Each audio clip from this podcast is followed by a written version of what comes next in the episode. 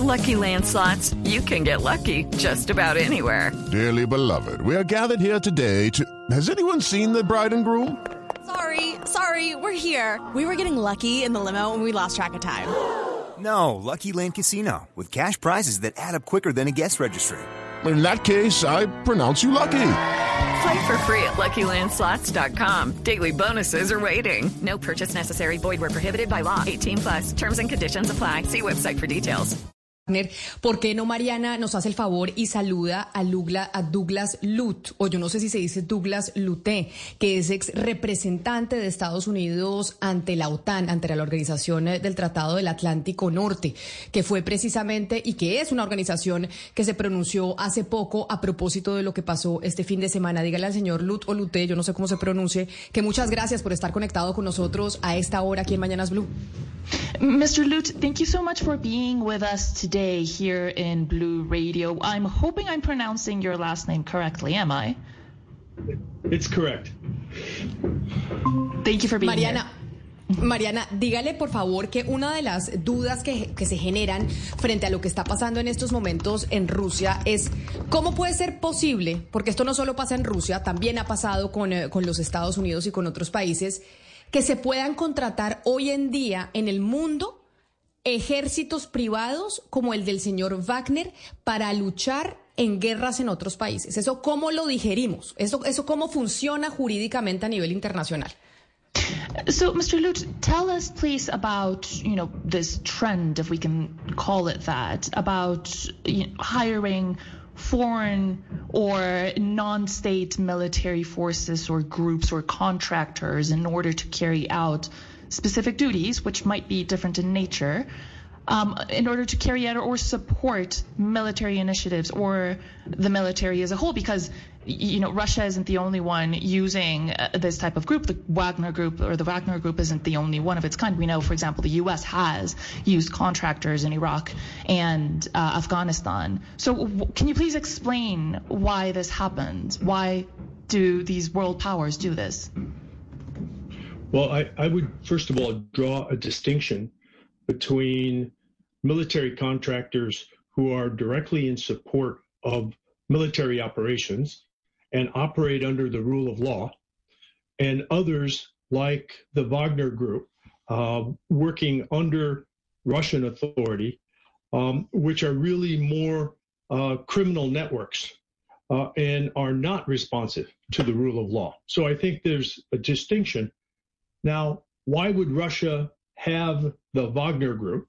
Um, first of all, it is a way for uh, Russia, for Putin, for his regime uh, to multiply their military power um, and um, and to assert influence around the world. So the Wagner Group operates not only in Ukraine, most recently, but across a number of countries in Africa.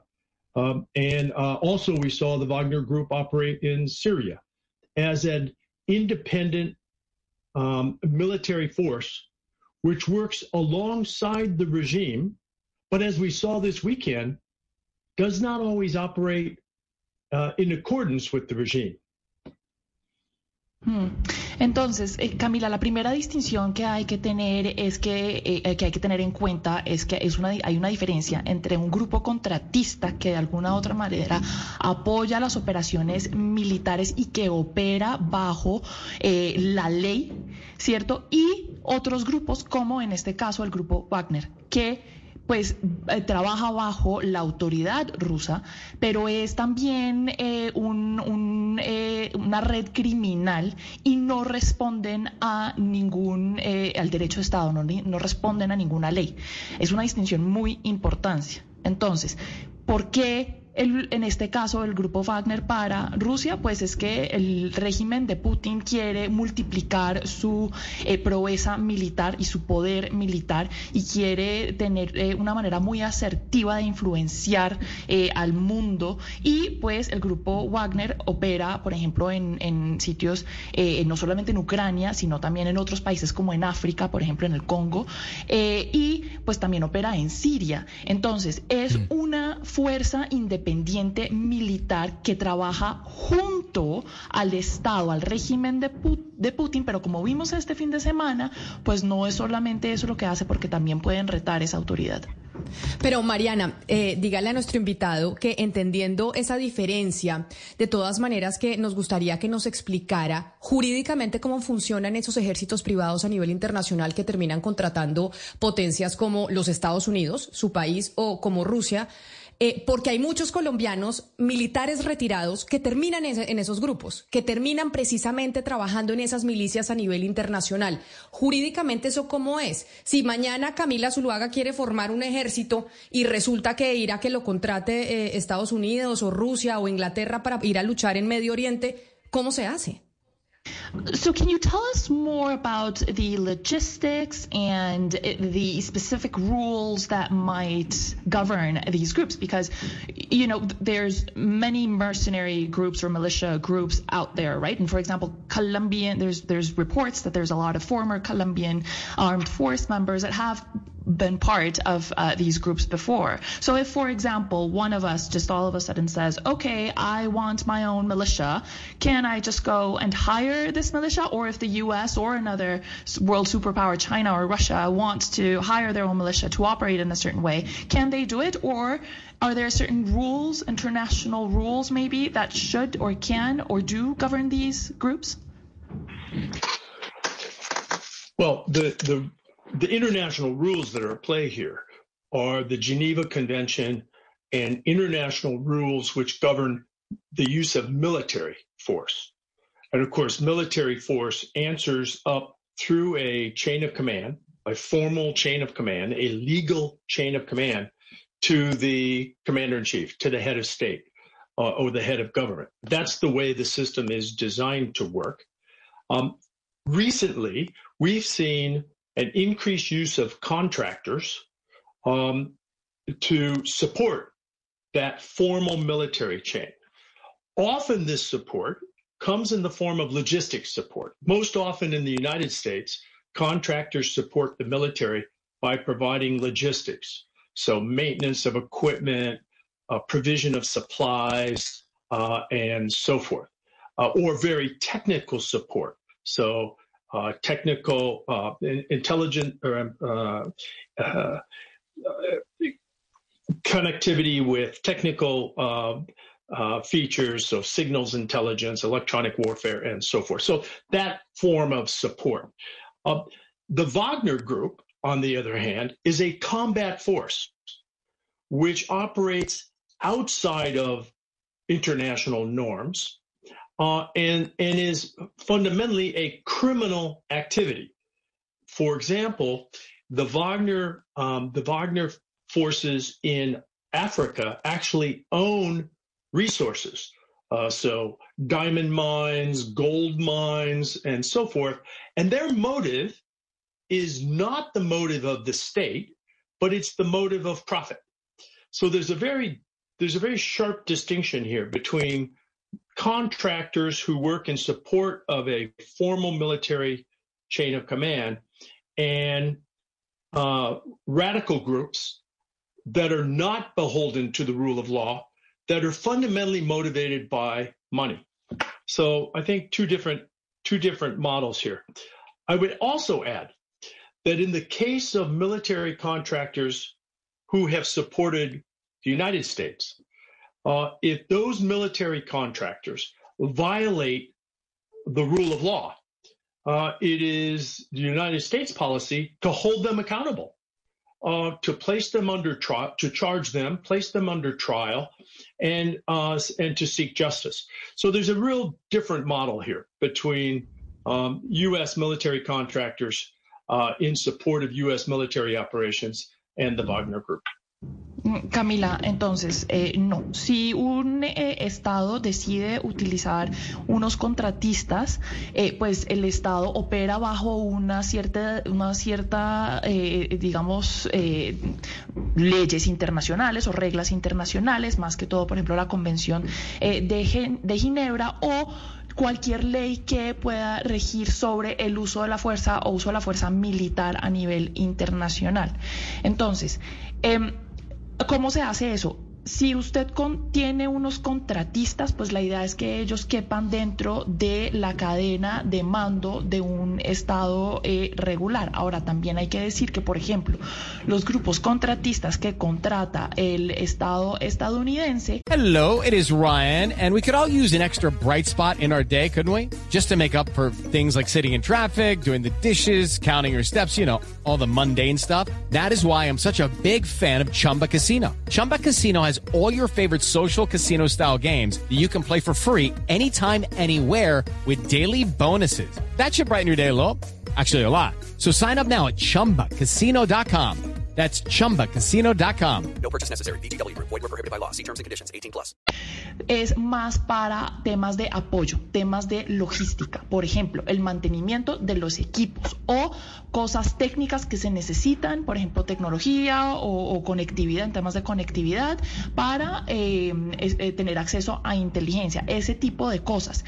El grupo Wagner es muy distinto y opera por fuera de esas reglas o leyes que rigen a nivel internacional. Eh, digamos que no solamente porque pues eh, eh, cumplen una misión de guerra, pero también porque tienen un motivo de enriquecerse. Ellos, por ejemplo, en eh, el África tienen controladas minas de oro y de diamantes. Entonces, aparte de brindarle ese apoyo eh, de fuerza militar al gobierno ruso y al ejército ruso, pues ellos mismos también se están enriqueciendo y no están, digamos, respondiendo a esa cadena de comando que los haría eh, eh, pues, eh, digamos, mantenerse dentro del sistema sobre el cual rige eh, la ley internacional. Esas son unas distin- distinciones muy importantes que tenemos que tener en cuenta, Camila. Justo sobre eso, Mariana, quisiera que le preguntara al señor Douglas de dónde provienen los recursos del grupo Wagner. Eh, ¿Quién lo financia? Si es cierto que controla yacimientos de petróleo, minas de oro, de diamantes. Y, y hoy, ¿cuáles son los gobiernos que, que aportan dineros a ese grupo? Briefly, Mr. Lute, about uh, the, the Wagner Group having access to gold mines and diamond mines in, diamond mines in Africa. But can you tell us more about their financing? How, where do they get their money from? Is there support from other governments, maybe, or from I don't know, criminal groups, oil, maybe? So, so primarily two sources of funding. So the Russian government itself, uh, and then these these business uh, these business ventures like mining and resources and so forth. So they are both a armed combat force working for the Russian government, but they are also primarily a business, um, and so they have they have funds coming in from both of these sources. Mm. Entonces, Hugo Mario, son principalmente dos fuentes de ingresos las del grupo Wagner. Primero, pues el gobierno ruso les da eh, una importante, eh, unos importantes recursos, eh, pero también eh, ellos tienen control de eh, recursos. Entonces, sí, el oro, como lo hablábamos, los diamantes, como lo hablábamos, y otro tipo de recursos así. Lo que tenemos que tener en cuenta es que el grupo Wagner es principalmente un negocio. Y ese, ese negocio pues implica que ellos están buscando una fuente muy lucrativa eh, para continuar con su, con su modelo de operaciones. Mariana, por favor, pregúntele a nuestro invitado por qué Vladimir Putin eh, ha tolerado y ha envalentonado tanto al grupo Wagner eh, pues en el pasado. Eh, si es solamente una cosa de ganar guerras o también ahí es parte como de juegos de poder en Moscú. ¿Qué hay detrás? So, Mr. Lutz, can you tell us more about why Vladimir Putin, Vladimir Putin has tolerated and maybe even emboldened, or actually maybe not, really emboldened the Wagner Group? Because you know, one has to wonder: is it only a, an issue of trying to win wars abroad, or trying to assert itself abroad, or does it have to do with some kind of internal struggle with the military, or any kind of internal power struggle within Moscow? Well, before this weekend, you might argue that Putin supported Wagner uh, because it gave him another option. It gave him a, another way uh, to dominate the security forces, uh, and it gave him a, in effect, a private army. Um, the news over the weekend, though, clearly demonstrates uh, that Wagner is not beholden is not loyal uh, to Putin and to the military chain of command. And that's why the events over the weekend were so significant. They showed that there is a danger in creating private armies like Wagner. And that is that that is that they cannot be held accountable uh, and they may break with the regime. And that essentially is what has happened uh, over the last uh, days. Wagner has proven disloyal. And even as Putin himself said, um, this was a mutiny, meaning that Wagner uh, proved to be traitors uh, of to the Russian system and ultimately to Putin himself. So that's the difference here, and that's the danger of private armies. You can't count on them. You can't rely on them.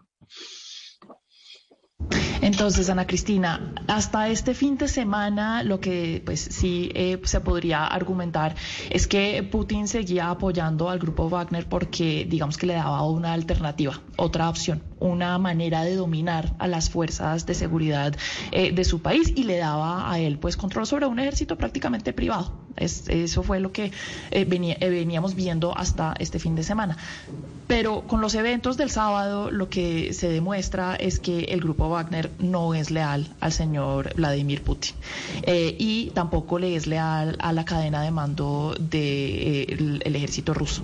Eh, y por eso es que estos eventos son tan importantes, por estos que significan tanto, porque nos dejan ver claramente el peligro en crear ejércitos privados como el grupo Wagner.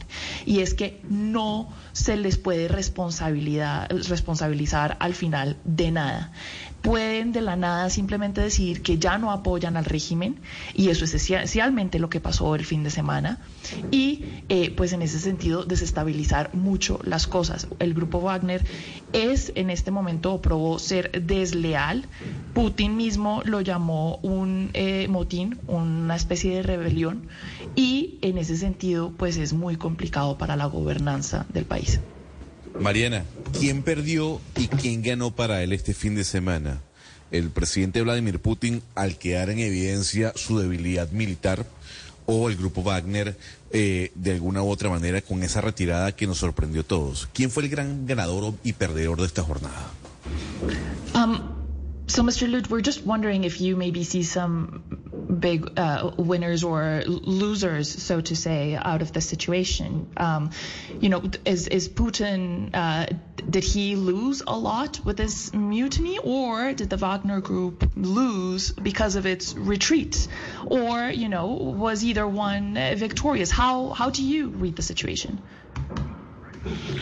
Well, I think the big loser, the biggest loser was Vladimir Putin. And I say this because in a dictatorship, uh, it is vital, it is essential that the dictator, in this case Putin, uh, demonstrate absolute control, especially over the security situation. Uh, he has to prove to be invincible, unchallengeable. And the events of the weekend showed just the opposite. It showed that he was vulnerable. It showed that a force like Wagner can leave Ukraine, seize control of a military headquarters in a Russian city of 1 million people, move beyond that city and begin a march on Moscow, only to be stopped only by way of a deal um, rather than by physical force. These factors show that Putin is weak. And for a dictator to be shown to be weak uh, is exceptionally dangerous. It is an existential risk to Vladimir Putin. So he's the big loser here. Now, in the short term, it appears that Wagner has lost as well. Um, it appears that uh, Wagner's leader, Prigozhin, has been exiled to Belarus. We'll see. It's not clear that that's going to happen. Um, it appears that the Wagner soldiers have been offered a deal leave Wagner or join the army. Uh, we're not sure if that will actually happen. Uh, but it's clear that Wagner today is weaker than it was just days before. The big winners, the big benefactors in the events of the last week, I think, uh, uh are, are, Ukraine, where uh, Wagner, in effect, has accomplished what the Ukrainian military could never accomplish. And that is to present the Russian forces in Ukraine, the occupying forces in Ukraine, a two front problem. To the west, the Russian forces must worry about the Ukrainian counteroffensive. And now, to the east, they must worry about their own stability, the stability in Mother Russia, the, the logistics coming from Russia, the command and control coming from Russia. So, in effect, the occupying troops in Ukraine have to now look in two directions. So, Ukraine is a is a significant benefactor of the Wagner uh, story. Gonzalo, el gran perdedor para nuestro invitado es Vladimir Putin. Y lo dice porque en una dictadura es esencial que el dictador, en este caso Vladimir Putin, demuestre que tiene absoluto control sobre la situación de seguridad de su país o el territorio que controla.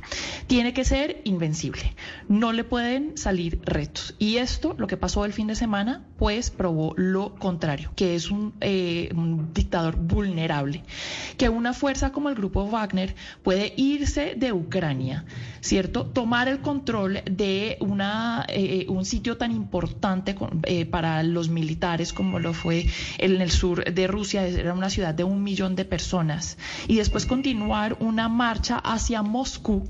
Eso es un golpe durísimo para, para el señor eh, Vladimir Putin y demuestra que el señor Vladimir Putin tiene debilidades. Y para un, dictador, mostrar debilidades o que se muestren o que se expongan esas debilidades es excepcionalmente peligroso y eso pues es lo que ha hecho el señor Pregoshin.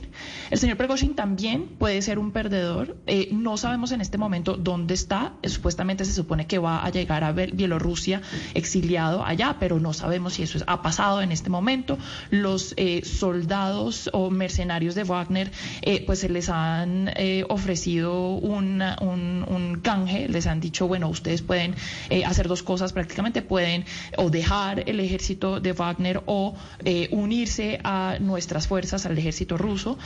no se sabe qué va a pasar, si eso de verdad va a pasar. No se sabe si el ejército Wagner va a ser más débil de lo que era antes, puede ser. en efecto, parece que en este es más débil de lo que era, por ejemplo, el miércoles pasado. Pero lo que sí hay que decir, Gonzalo, es que los grandes ganadores de todo lo que pasó el fin de semana, los que se beneficiaron en grande, fueron los ucranianos. Porque los ucranianos, en este momento, lo que ellos han tratado de hacer es eh, eh, eh, hacerles entender a los rusos que esa guerra en Ucrania también es un peligro para ellos. Y al Wagner revelarse de la manera como se reveló el fin de semana, pues y le hizo esa tarea a los ucranianos le dijeron, eh, prácticamente le dijeron a los rusos, ustedes tienen aquí un problema de dos frentes, no solamente un problema porque allá está, hay una guerra en el frente ucraniano, sino también un problema en el frente local, porque este grupo se les puede revelar y se les puede eh, eh, voltear y causarles un problema muy grande dentro. Entonces, en ese sentido, los grandes perdedores, Wagner y Vladimir Putin, y los grandes ganadores, Ucrania. Pues, uh, Mr. Lute, thank you so much for being here with us in Blu Radio. It was a pleasure talking to you and uh, listening on you, all your answers on these news that we are facing nowadays in our planet. Thank you so much and have a good day. It was my pleasure. Thank you. With the Lucky Land slots, you can get lucky just about anywhere. This is your captain speaking. Uh, we've got clear runway and the weather's fine, but we're just going to circle up here a while and uh, get lucky. No, no, nothing like that. It's just these cash prizes add up quick. So I suggest you sit back, keep your tray table upright, and start getting lucky. Play for free at LuckyLandSlots.com. Are you feeling lucky? No purchase necessary. Void where prohibited by law. 18 plus terms and conditions apply. See website for details.